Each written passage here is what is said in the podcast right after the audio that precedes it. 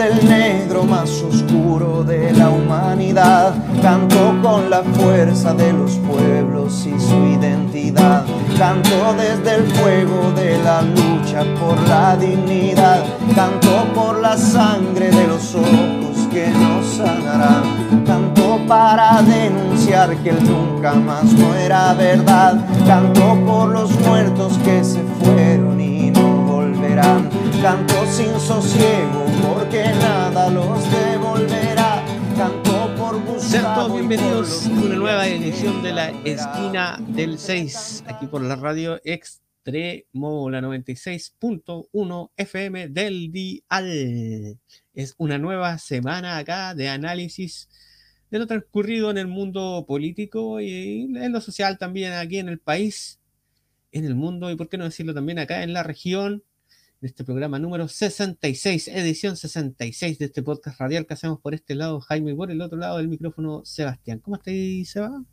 Hola Jaime, bien. eh, acá mm, día domingo 3 de octubre que estamos grabando, ya, se ya comienza el mes de octubre con una primavera ya en flor, con algunos cultivos, eh, con una tierra que está entregando algunos beneficios producto de la humedad que todavía se percibe en el suelo. Y bueno, eh, hasta el momento todo bien, Jaime. Bueno, sí, pues ya estamos acá en este programa número 66. ¿Quién lo diría? Ya estamos ya en, en la edición 66 de este podcast. Y bueno, esta semana, Seba, em, nos toca hacer análisis eh, de varias cosas. La semana pasada hablamos bastante del tema de la crisis migratoria. Eh, durante la semana, en realidad por ahí por el día viernes, el fin de semana ya, eh, algo se manifestó el gobierno respecto a la posibilidad de instalar eh, algún lugar para hacer alojo de estos inmigrantes ilegales en la frontera, ahí en Colchane, em, colocando carpas, lugares eh, para que se puedan eh, instalar provisoriamente mientras regularizan su situación en el país. Eh, lugar, me imagino, donde también se harán los diferentes controles. ¿ah? y baños, acceso a agua y ese tipo de cosas se instalarían en los próximos días en Colchane.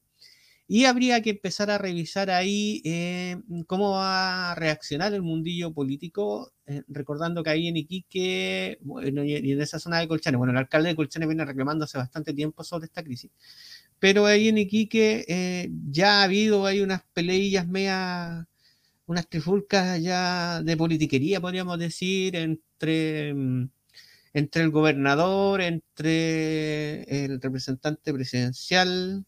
¿Cuál es el cargo ese que salió ahora, Seba? Corrígeme ya, el delegado, el del delegado, ahora me acuerdo, el delegado presidencial, y que se, se entreveran entre ellos para ver de qué manera hacen uso de los presupuestos, ¿ah? o quién tenía el deber de hacer el uso del presupuesto de la nación para atender este tipo de cosas. Se tiran el tejo entre ambos y a compromisos donde, por ejemplo, el gobierno dice que tenía el compromiso de hacerse cargo de la seguridad y que supuestamente el gobernador tenía el compromiso de hacerse cargo de la parte humanitaria y con presupuesto para aquello, pero bueno, él lo negó y han habido esos entreveros en realidad que terminan en nada, Sebastián, una cosa media extraña.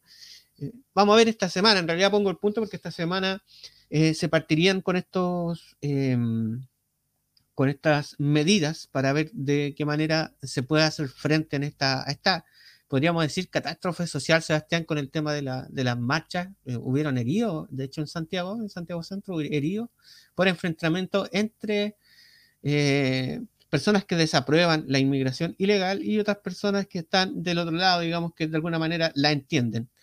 Em, y lo otro fue el show de, de los candidatos, Sebastián, ¿ah? entre José Antonio Cas, que se fue a parar ahí al- a la frontera, y la de Marco Enrico Minami, que algunos dicen que acompañado, ¿ah? yo no lo sé, ¿ah? yo, yo los vi separados, pero algunos dicen que acompañado por el, por el em, eh, embajador del gobierno de Venezuela, donde fueron a ofrecer a eh, esta gente que estaba ahí en, en- en la playa, en Iquique, bueno, como fueron desalojados de la Plaza Brasil, ahora están en la playa, eh, ofrecerle este plan retorno de Maduro a, disposición de algunos aviones y, el rechazo se sintió de aquí a la China se van.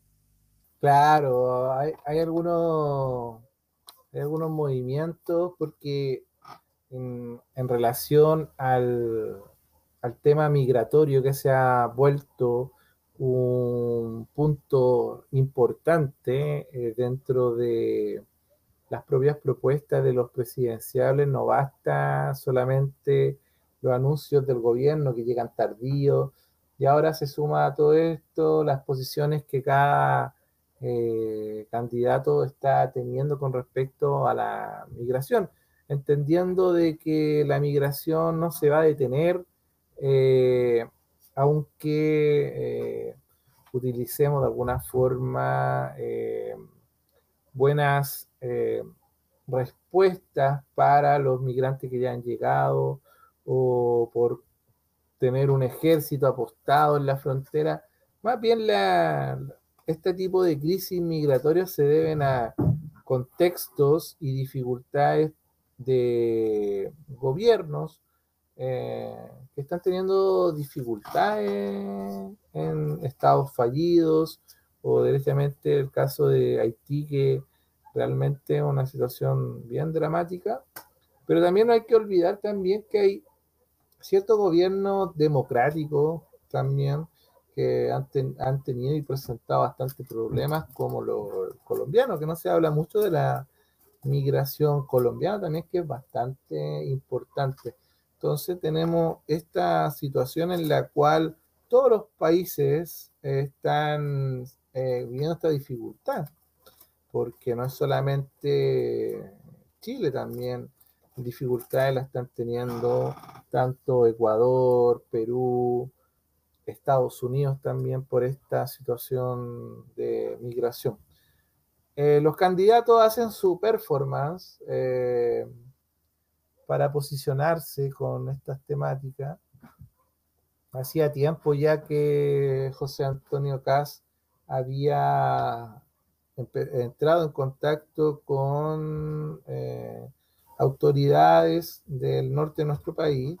Eh, no sé si tú recuerdas, Jaime, la vez que fue a una universidad estatal en, en Iquique, si me equivoco fue el 2017 o 2018, pero CAS hace un montón de tiempo ya que venía desarrollando una política hacia el norte y estaba de alguna forma olfateando, percibiendo lo que se podía venir ¿Y qué ocurrió hace poquitos días atrás con esta marcha también?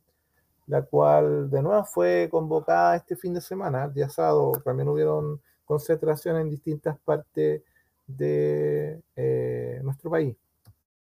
Sí, y bueno, em, hay algunos que dicen que hay que tener un poco de alerta, una alerta temprana frente a estas manifestaciones que podrían albergar en su core eh, ciertos rasgos de xenofobia.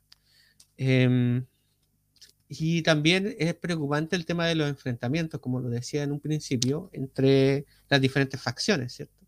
Hay eh, grupos antifascistas eh, y otros grupos fascistas que están dentro del, de, este, de este reclamo legítimo en algunos casos de, de la, como decías tú, del, del, del actuar tardío de las autoridades para tomar este tema pero dentro de esas manifestaciones se gesta también algún, algunos, algunos grupos medio fascistoides, medio, medio xenófobos, y por el otro lado tenemos un grupo de, de gente que, que, es como antifascista, ¿cierto? Y que se encuentran en estas marchas que vimos este fin de semana donde Carabineros tuvo que hacer una especie de escudo humano para que ambas eh, marchas no se toparan. En, Santiago no funcionó mucho, de hecho, tuvo que haber un, tema de represión ahí ambas marchas porque, porque se enfrentaron a golpe, incluso hubo un apuñalado. Eh, ojalá que no siga creciendo en violencia este enfrentamiento entre chilenos por una política que está eh, no clara de parte del Estado, de parte del gobierno, y es una política de Estado malísima desde hace varios años. Em, bueno, por ahí leía un, un, unos escritos eh, de un periodista, Matamala, si no me equivoco, donde hablaba acerca de, de que este gobierno no puede desconocer su rol en esta, en esta crisis migratoria, puesto que de los últimos años ha sido el gobierno con, con, con, mayor cantidad de años en el poder, digamos, ya de los dos, dos, eh, los dos em, etapas de Piñera en el poder y una etapa de Bachelet, eh, en las cuales eh, el rol del Estado chileno ha sido el mismo, o sea, con muy poco interés en la parte de, atender la crisis migratoria primero, como tú bien señalabas, Sebastián, hubo una fuerte migración eh, colombiana, sobre todo en el lado norte de nuestro país, en la frontera norte. luego, la fuerte migración haitiana también. Y finalmente, esta, que fue de a poco increciendo esta fuerte migración eh, venezolana, que se mezcla con otras también, que generalmente como que no causan mucho impacto, que es como la argentina, la peruana, la, la boliviana. Eh, pero que también eh, en, algún minuto se habló acerca de, cómo hacer una mejor ley, ¿ya? Una mejor ley que, pudiera absorber este tipo de problemas. Y lo otro es lo que conversábamos la semana pasada, de, cómo hacemos política eh, a nivel latinoamericano, donde varios países se pongan de acuerdo en cómo tomar el tema. Bueno, varias voces en esta semana han hablado acerca de eso, ¿ah? justamente de, de tratar de llegar a un acuerdo, incluso se ha hablado de cuotas, de cuotas de, de, absorción de migrantes en los diferentes países que se están viendo afectados por, por, por, esta situación.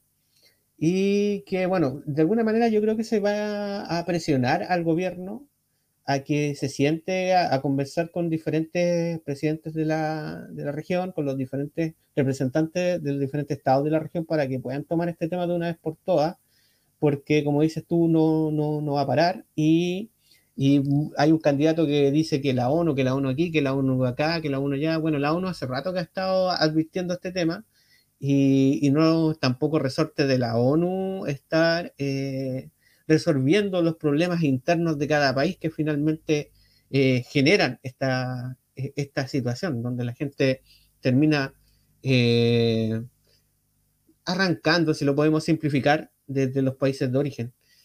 Así es que, nada, pues se va. Lo conversamos la semana pasada, ahora es como que le dimos un poquito más del tiempo que teníamos eh, dispuesto para hablar de este tema, pero, pero está bueno que lo conversáramos porque, porque esta semana va a estar brava respecto a ese tema. Y como decías tú también, en los candidatos ya están jugando sus, sus cartas con el, con el tema y tomando posiciones. Y vamos a ver a qué candidato le afecta más. Muchos dicen que eh, el rol de José Antonio Cas le puede servir para ganar bastante de votos de aquel chileno nacionalista, ¿cierto? Aquel chileno que, no ve con buenos ojos al migrante en las calles de la ciudad. Sí, pues lo ve como una amenaza para su fuente eh, laboral. Creo que ahí se producen las mayores dificultades con la ciudadanía. Eh, pero, pero en general es un tema que tiene múltiples dimensiones y que, tal como lo señalaste tú, Jaime, eh, la ONU, eh, era todo esto previsible, o sea, eh, era una situación en la cual el deterioro de ciertos gobiernos, ciertos estados, eh, ha llevado a esta situación de, crisis, como tú señalaste, la colombiana, eh, que se viene arrastrando. Y no podríamos de alguna forma señalar que el gobierno colombiano es un gobierno de ultraizquierda, nada más parecido a aquello. Eh, y también ha habido una buena cantidad de, de migración de este país, cosa también que ha ocurrido en Venezuela, donde eh, los elementos básicos están escaseando eh, y lo cual ha hecho que buena cantidad de, ciudadanos, eh, se estima, en 5 millones serían los, los venezolanos que han salido de su frontera hacia distintos lados. Y por otro lado también tenemos la situación de Haití, que bueno, ya es una situación ya mucho más dramática, mucho más profunda, con el asesinato de un presidente mientras dormía en su hogar. estamos viendo cuestiones ahí en ese sentido bastante, mucho más delicadas que quizás las otras situaciones con respecto a la inestabilidad. en Europa estas situaciones se habían vivido producto de la buena cantidad de ciudadanos o habitantes de África que buscaban mejores lugares, también Turquía, también.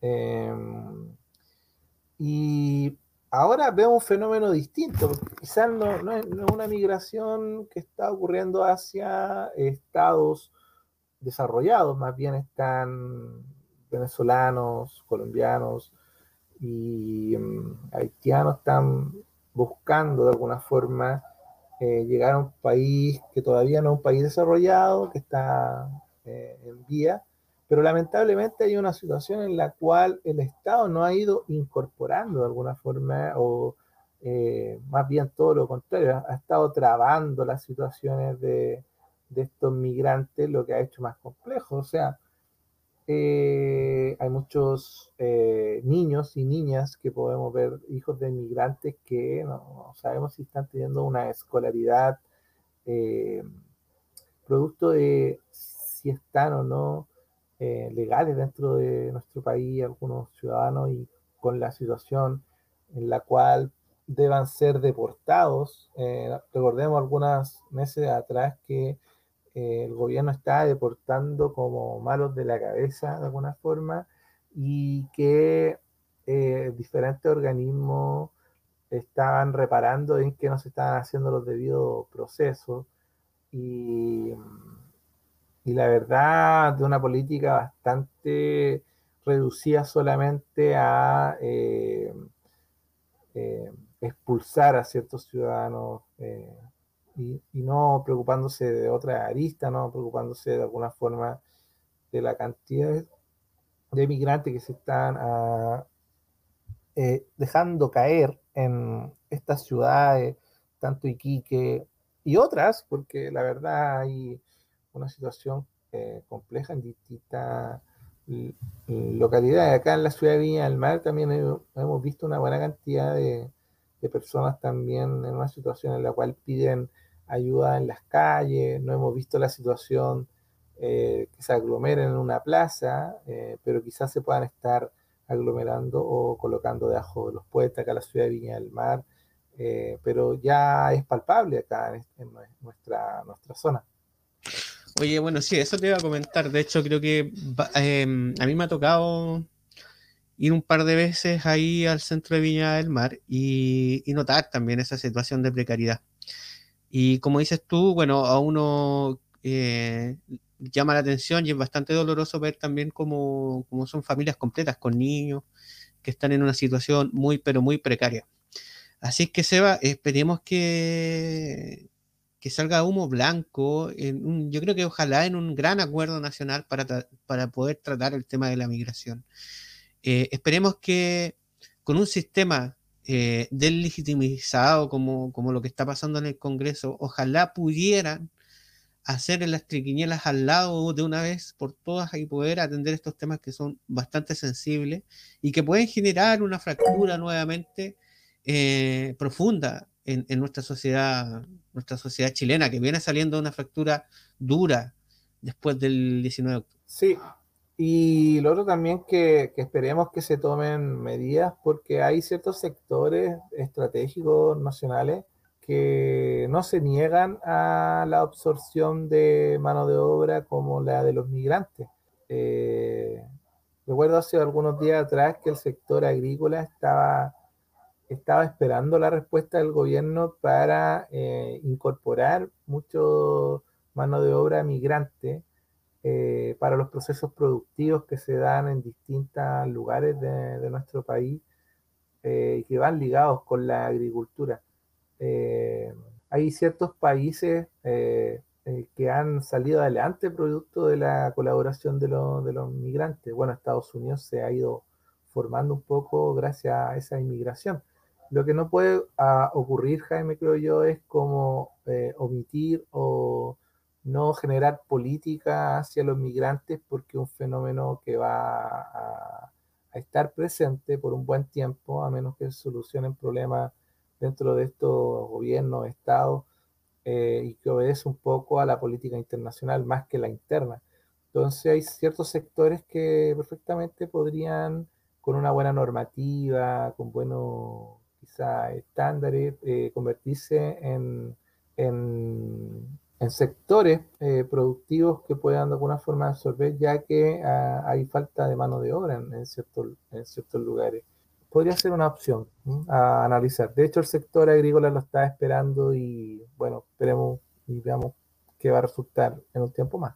Sí, bueno, hay cuestiones simbólicas, Sebastián, que, que han, han, dado la vuelta al mundo, como la, como la quema de este coche, por ejemplo. Fue una imagen súper fuerte la de la marcha de Iquique, en lo que terminó con un par de enajenados, ¿cierto? Quemando los enseres, y que dio la vuelta al mundo y que ha dado espacio en televisiones tan importantes como, como la, la francesa, como la alemana, de darse programas de una hora para analizar este fenómeno que está ocurriendo en Chile y, estas cuestiones simbólicas que no dejan de suceder, que de alguna manera retratan eh, una cara muy fea de la sociedad chilena, como por ejemplo el tema de, la, de estas expulsiones, ¿cierto? En la mitad de la pandemia con estos trajes blancos, que realmente fue un espectáculo horrible y que se mostró a nivel mundial, de cómo un Estado eh, actúa frente a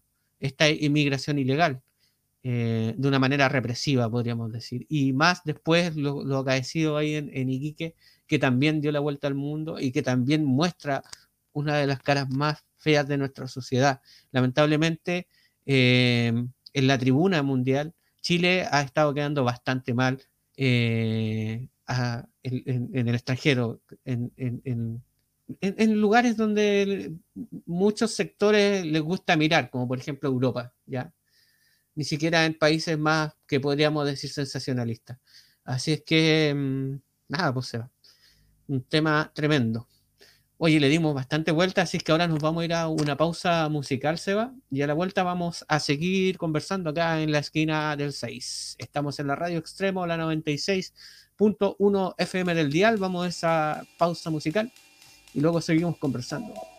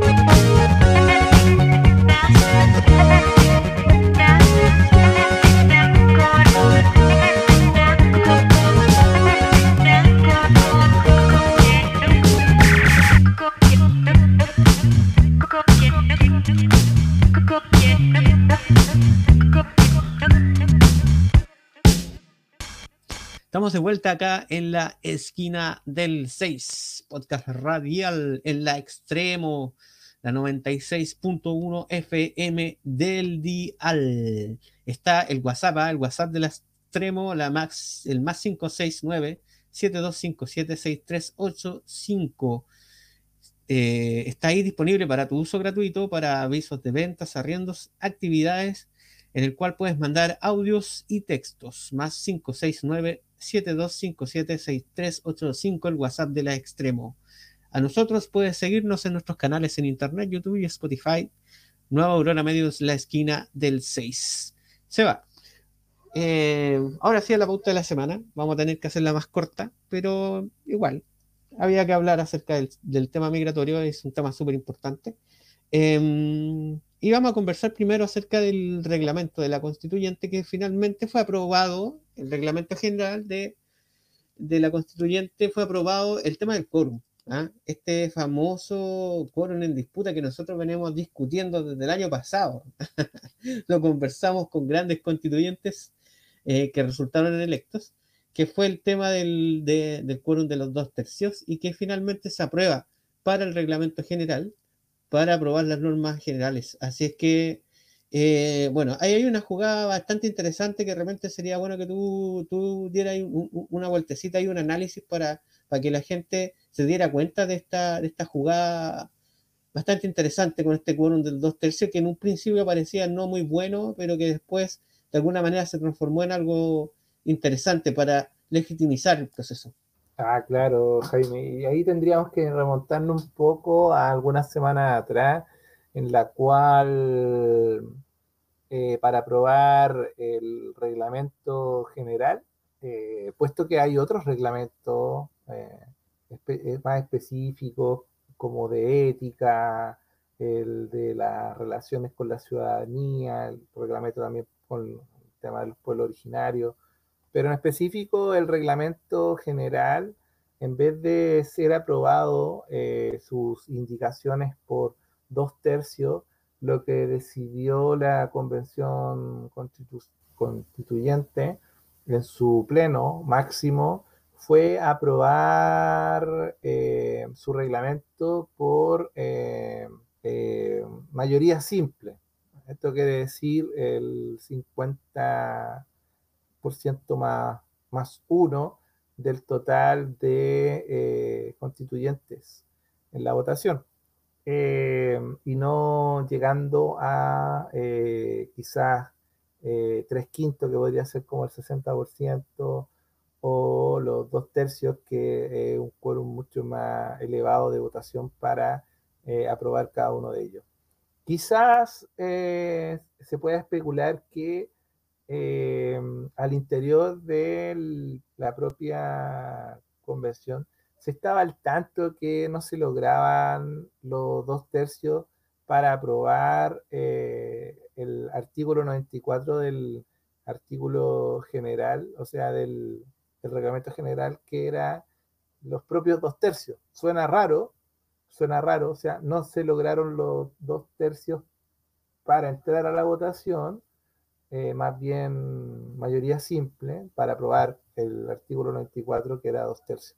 Suena bastante raro eh, esto, eh, producto de que mm, específicamente había cierta preocupación por constituyentes ligados a la derecha que podían presentar su queja a la, al Ministerio de Justicia, específicamente al Pleno eh, de los jueces, eh, los cuales sí podrían de alguna forma dictar que alguna, alguna moción eh, que consideraran cierto constituyente, puesto que la propia constituyente no tiene, no tiene reglamentos y no tiene algún organismo que pueda intervenir dentro de ella exceptuando algunos casos que se da en la que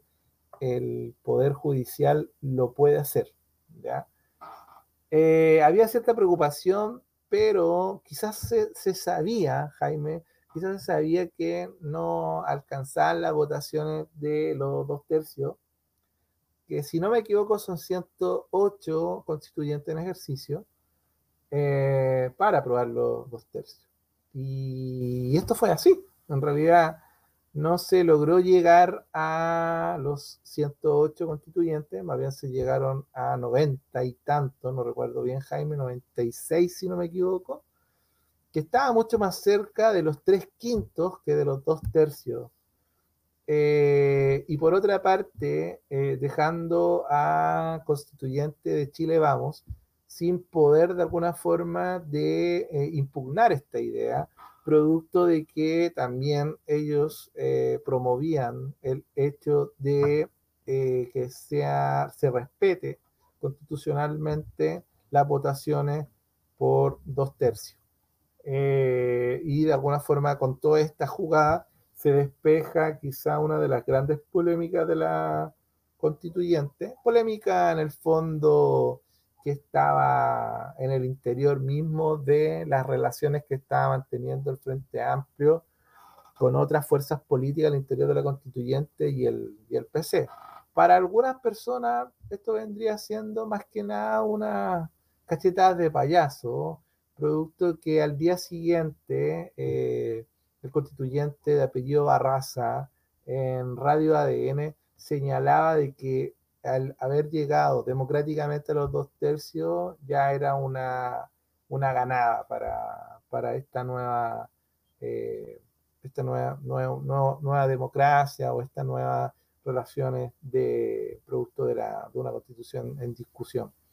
Eh, mm, al parecer nadie sale perdiendo, todos salen ganando y en menos de tres meses lo que se veía bien posible en un comienzo, producto de todo el desorden inicial, producto de no tener normas y no de mucha cultura constituyente, ya tenemos eh, una, un reglamento general listo y falta que se aprueben los demás reglamentos para ya comenzar el 18 de octubre, el lunes 18 de octubre, a discutir lo que la ciudadanía de alguna forma ha demandado, que es cómo va a ser esta nueva constitución.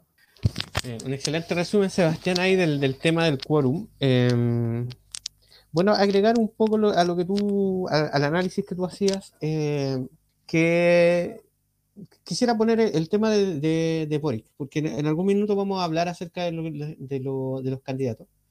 Em, y Boric decía cuando se aprobó, este dos tercios, cuando alguien le hizo una pregunta por ahí en estos días, eh, una pregunta al hueso por el tema del quórum, porque, bueno, hay altas fuerzas políticas que estaban eh, abogando que, no fuera así, que fuera un quórum un poco más simple, ¿no? para aprobar eh, más rápido ciertas ideas en la constituyente eh, Boric, al, ser cuestionado, él dijo que no, que él seguía estando eh, de acuerdo con lo que firmó en noviembre del 2019, ¿ah? con el acuerdo que dio origen a esta constituyente.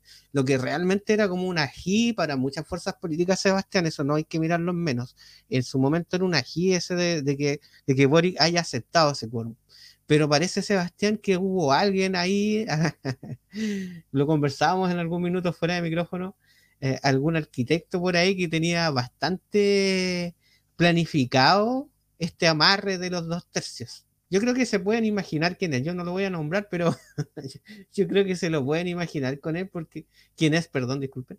Eh, porque ese día, Sebastián, ese día, hasta altas horas de la noche, se transitaron diferentes personajillos ahí en el, en ese, en el mismo congreso. ¿ah? No sé si tú te acuerdas que finalmente la declaración de este acuerdo por la paz y la nueva constitución eh, terminó siendo eh, altas horas de la madrugada y veíamos eh, pasearse por los pasillos diferentes asesores. Y el Frente Amplio tuvo una, una muy alta participación, que no firmaron el acuerdo, pero que sí lo firmó por su parte Boric y que mira el día de hoy está ahora como perfilado para ser el presidente de la República, que el que está con mayor aprobación, digamos. ¿ah? Las encuestas que nosotros no le creemos mucho, por lo menos lo han tenido ahí, ahí eh, de puntilla. Y, parece que el tiempo le dio la razón, ¿eh? parece que el tiempo le dio la razón y algo sucedió en ese momento cero. Algo sucedió ahí en ese acuerdo del, de, noviembre de que, que, pareciera que estaba todo como bastante cocinado, Sebastián. Así es que interesante lo del quórum y también interesante lo que va a pasar ahora estas semanas con la, con la constituyente Seba, porque como decías tú, se terminan de votar los reglamentos que son más particulares entre ellos, también otro que ha causado eh, bastante polémica es eh, el tema del reglamento de participación ciudadana y entre ellos una norma que permitiría el uso de, em, de eh, estos plebiscitos de salida que lo llamaron. ¿ah? Plebiscitos de salida, donde si en algún momento se llegara a enreverar la discusión con, con alguna norma constitucional que se esté aprobando, eh, podrían ir a plebiscitos, a la ciudadanía común y corriente, y lo podríamos dirimir por voto popular. Eh, lo que no gustó para nada en aquel mundo de la derecha, eh, y sobre todo la, derecha más extrema, y que en algunos lugares de la izquierda tampoco como que, como que prendía mucho, pero que pero al parecer salió, estaría, estaría siendo aprobado, ¿ya? Como parte del reglamento. El otro es la participación ciudadana, digamos, de que podría estar sesionando en algunos, eh, em, fuera, digamos, de Santiago, fuera del Congreso, del ex-Congreso, eh, y sesionando un par de veces al mes en, los territorios. Eh, vamos a ver a, qué territorios se refieren, porque Chile es bastante grande, entonces habría que ver si es que en algún momento se le ocurre ir a sesionar a la Patagonia o en Arica Vamos a ver cómo funciona eso. Es eh, eh, eh, un tema ahí que, tienen que hacer una bajada más profunda, ¿no? Porque hay un tema de presupuesto, también se estuvo discutiendo bastante respecto al presupuesto, y entre medio de las discusiones del reglamento se, discutió el tema de, los sueldos de los asesores, hacer como un, un traspaso de, de lucas, ¿ah? no, no, un tema de pedir más plata, sino que hacer como un traspaso de lucas para poder pagar los sueldos de los asesores de los constituyentes que no se lo han pagado hace bastante rato. ¿Ya? Em, y eso pues va, va, a estar bastante interesante el tema de la constituyente esta semana. Em, eh, hay que hacerle seguimiento particular a través de los canales de la misma para que, para que la ciudadanía esté enterada, porque el día de mañana cuando le toque participar eh, hay que estar enterado de los temas que se están discutiendo ahí. Pues hay que hacer todo un, seguimiento a lo que se viene de aquí en adelante, Jaime, porque se viene la parte más, más entretenida de todo esto. Y en tiempo récord hay que, hay que señalar aquello.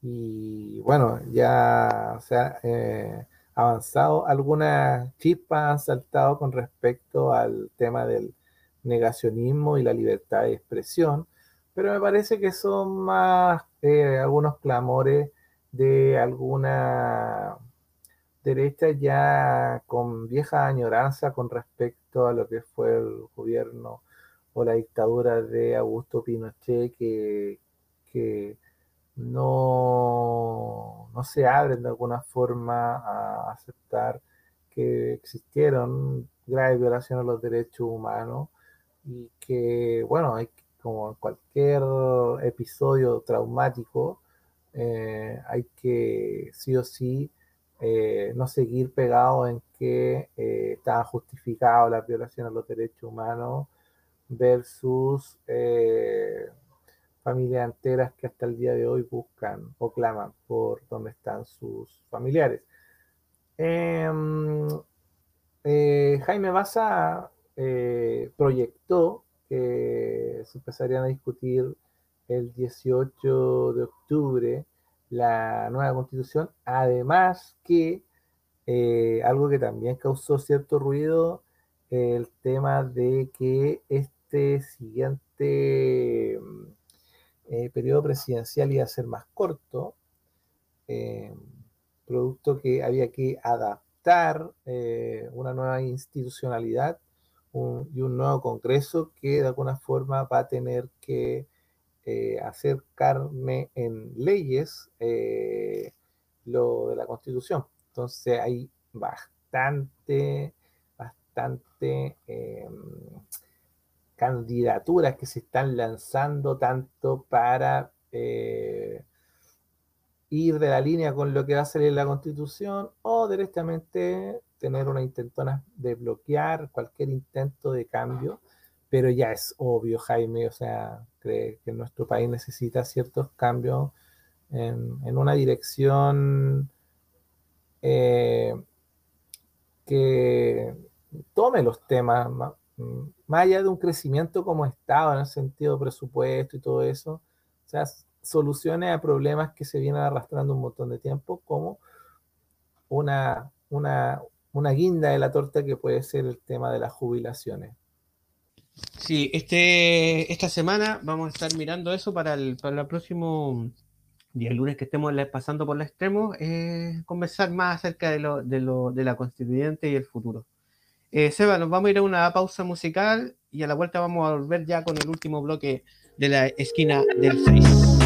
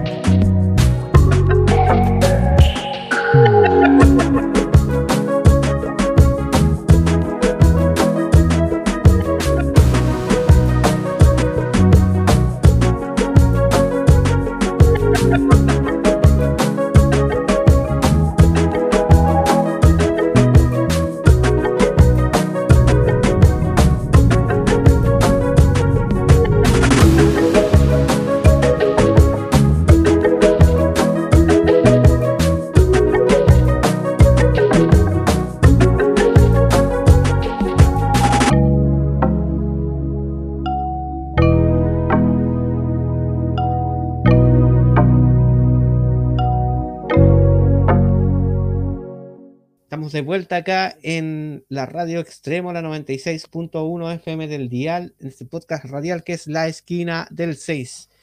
Este lado del micrófono está Jaime, por el otro lado Sebastián, programa número 66 ya, aquí en este podcast. Oye, Seba, eh, bueno, estábamos conversando acerca del reglamento de la constituyente aprobado hace poco, eh, el, reglamento y el quórum, ¿cierto? Para la votación de eh, los temas generales ahí en la, en la constituyente. Pero ahora eh, nos toca hablar un poquito acerca de, la presidencial que está a la vuelta de la esquina. Eh, un par de semanas más, de hecho, vamos a estar entrando a la votación, que a todas luces va a ser una primera vuelta y una segunda vuelta. Eh, y esta semana tuvimos, bueno, hay unas patinadas de algunos candidatos. ¿ah? En, lo particular, el caso Sichel de Sebastián, ¿ah? allí en la patinada con el cuarto retiro. ¿Y por qué patinaba? Porque, bueno, eh, Sichel había estado, digamos, de alguna manera tratando de pautear al sector de la derecha, de la centro derecha y la derecha un poquito más extrema, eh, respecto a votar en contra del cuarto retiro. Y llegado el momento, eh, por ahí, bueno, todo partió en una entrevista de Tomás Mochati con un personero de gobierno al cual le preguntó si es que había retirado su 10%. Y él terminó afirmando de que sí había retirado, había hecho los primeros retiros. Por lo cual vino una escalada en que diferentes periodistas empezaron a preguntar a diferentes personas si es que habían retirado su 10%. eh, en alguno de los tres retiros anteriores, hasta que tocó el turno de Sichel, el cual negó, o sea, en un principio no lo negó, realmente no quiso responder a las preguntas. Dijo, no, no voy a caer en ese juego, ¿cierto? Este juego de la politiquería. Eh, voy a usar sus propias palabras, ¿ah? no, voy a, no voy a politizar la política.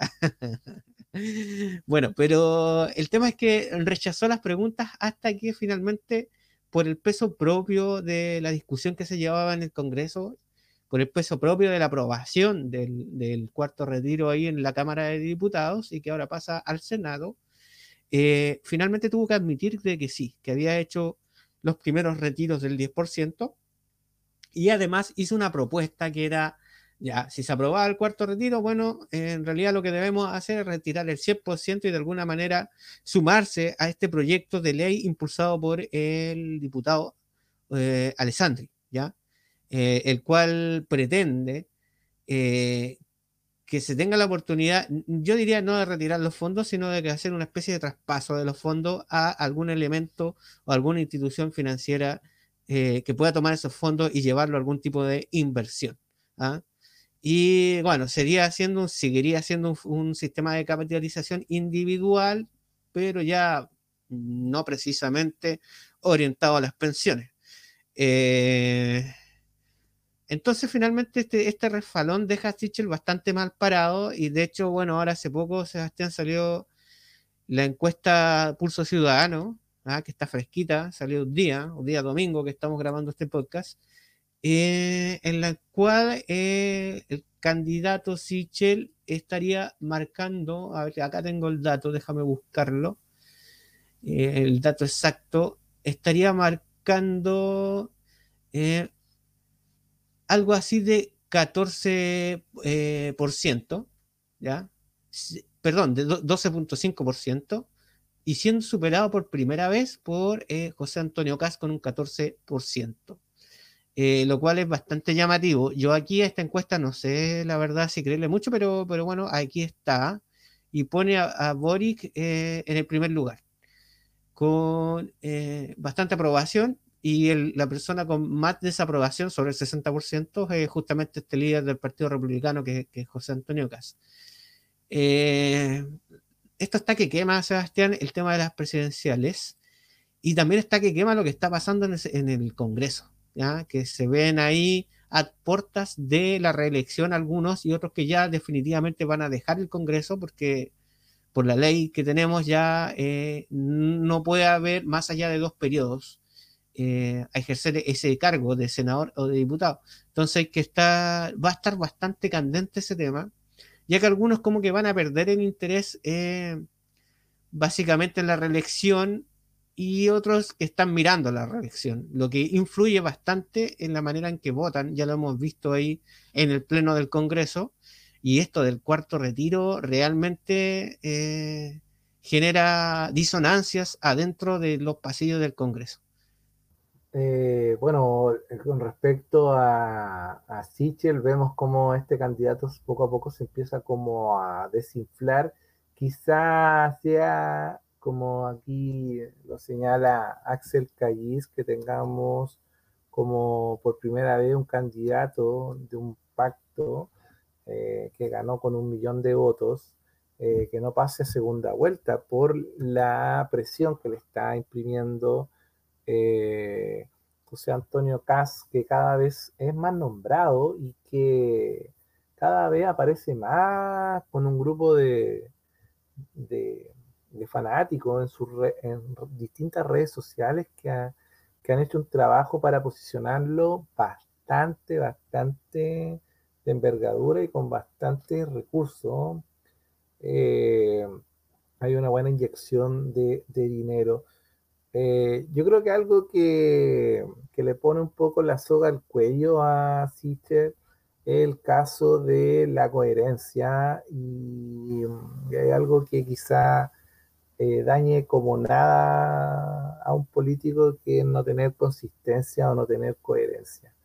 Entre esa voz tan dura eh, con respecto a aquellos diputados que se cuadren con el cuarto retiro y después descubrir eh, a medida de que se les preguntó a varios eh, constituyentes también como a, diputados y cosas así, eh, quienes sí habían retirado los 10%.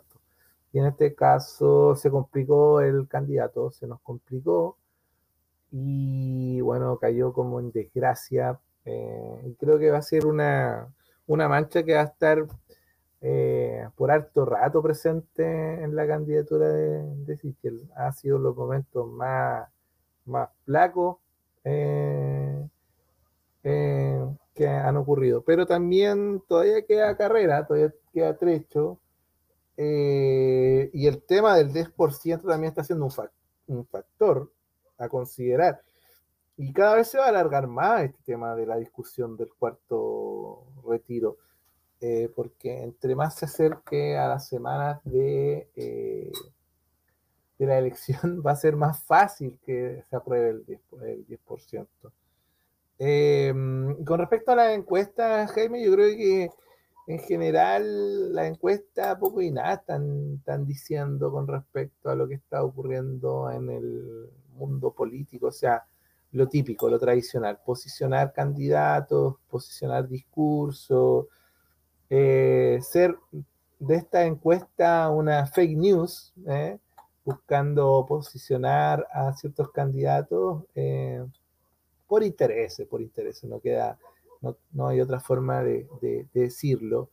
Y mm, además que se invitan a analistas que, que tampoco dicen mucho, Jaime. uno ve de repente o, lee columnas en las cuales, o ciertas entrevistas en las cuales nadie se calza con nada, Todo esto es muy líquido y, está, está siendo difícil procesarlo por los que son expertos en la materia del análisis. Eh, uno queda con más dudas, uno queda con más una situación de qué me estará queriendo decir, hacia dónde vamos, y la verdad, la encuesta eh, se han caído han caído severamente. Podríamos decirlo que son parte del desplome por ahí que algún periodista le gusta decir, pero sí, son parte de aquello que ya no está haciendo eh, tendencia o no está marcando pauta, más bien busca eh, posicionar a candidatos, eh, posicionar alguna idea, posicionar alguna opinión supuestamente ciudadana. Sí, eh, llamativo lo de la encuesta Pulso Ciudadano. Eh, yo miraba los números y me llamó la atención el tema este de, de los porcentajes que, que de alguna manera le dan a, Gabriel Boric, que está eh, marcando 19.8 puntos. Pero me llamó mucho la atención de un, de, una, de un ítem que es el no sabe o no votará donde tienes 18 puntos y un no votará 11 puntos. Porque me llama bastante la atención. Y ahí, bueno, cada uno en su casa hará el análisis que corresponda, pero hace una semana atrás se presentó la encuesta de la Cosa Nostra, una encuesta que es bastante seria y que uno podría decir que sí, realmente le apuntó bastante, sobre todo en el tema del plebiscito. ¿ya? Y después en la elección de, de constituyentes. Eh, y ahí se le da a Boric 36% eh, de los votos de las preferencias. Entonces, como que si uno hace una, suma rápida entre el Nosabi y Gabriel Boric, eh, se acerca bastante a esa, esa cifra. Eh, lo que yo estoy haciendo, una especulación nada más. Ahí cada uno puede hacer su análisis en casa. Pero me llama bastante la atención de que haya tanta diferencia entre las encuestas. es demasiado. Entonces ahí, claro, ahí cae la especulación del por qué, de por qué suceden estas cosas, de qué manera se posicionan a los candidatos, eh, como mostrando un escenario abierto, porque entre 19% y 14% que le dan a CAS, ahí lo que están haciendo es mostrar un escenario abierto, como si realmente eh, eh, este candidato de ultraderecha tuviera la facilidad, digamos, de, alcanzar a Boric en algún minuto y poder competir. No lo sabemos, no lo sabemos, vamos a ver a fin de año, pero la verdad es que sería bastante llamativo que fuera así, de que en, un, par de semanas se posicionara tan fuertemente este candidato, con ideas que son bastante disruptivas, eh, y más que disruptivas, en realidad son eh, retrógradas, pero, pero bueno, esa es una mirada mía, por supuesto cada uno tiene su manera de, observar las cosas. Pero llama la atención, no deja de llamar la atención. Oye, Seba, eh, ya estamos llegando al final del programa. este programa ya el 66. Y no sé, pues si queréis dejar una, unas palabritas aquí al final antes de cerrar esta edición del podcast. Eh, bueno, yo creo que se inicia octubre, Jaime, y lo que vamos a ver va a ser un un mes con bastantes candidatos en, paseándose. Eh, eh, la agenda también va a ser tomada por esto mismo, declaraciones, de cada, vez que nos empecemos a acercar más a noviembre y su elección del 21, cada vez va a ser más, se va a llenar de todo esto de una situación electoral en el camino. Y por otra parte, eh, también eh, claro, se marca como el 18 eh, de octubre el comienzo de los temas candentes de la constituyente, pero quizá también para no verse inmiscuido también en temas contingentes del tema electoral, es probable que la constituyente aún no marque un tránsito tan, tan fuerte en estas temáticas quizá veremos un mes más en la cual eh, va, a ser un trabajo bastante de hormiga quizás para luego ya después de las elecciones ya eh, avanzar en tierra derecha para la creación de la constitución, por producto de no verse tan bien afectada por temas que tienen que ver con el proceso constituyente que corre por una línea y el tema electoral presidencial que también está también ahí presente. Así que, bueno, es bastante llamativo que haya ocurrido esto, pero bueno, es la situación en la que estamos. Y hay que saber leer el panorama político. Así es, Sebastián. Semanas entretenidas en lo político, así que aquí vamos a estar en este espacio que es la esquina del 6. Eh, nos despedimos hasta una próxima ocasión. Sigan en sintonía acá de la Radio Extremo, www.radioextremo.cl es su página web y su Facebook Extremo Comunitaria.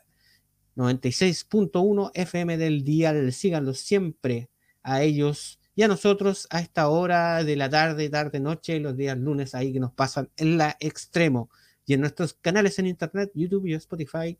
Nueva Aurora Medios, La Esquina del 6. Nos vemos en el próximo episodio de este podcast radial. Chao, Seba. Nos vemos.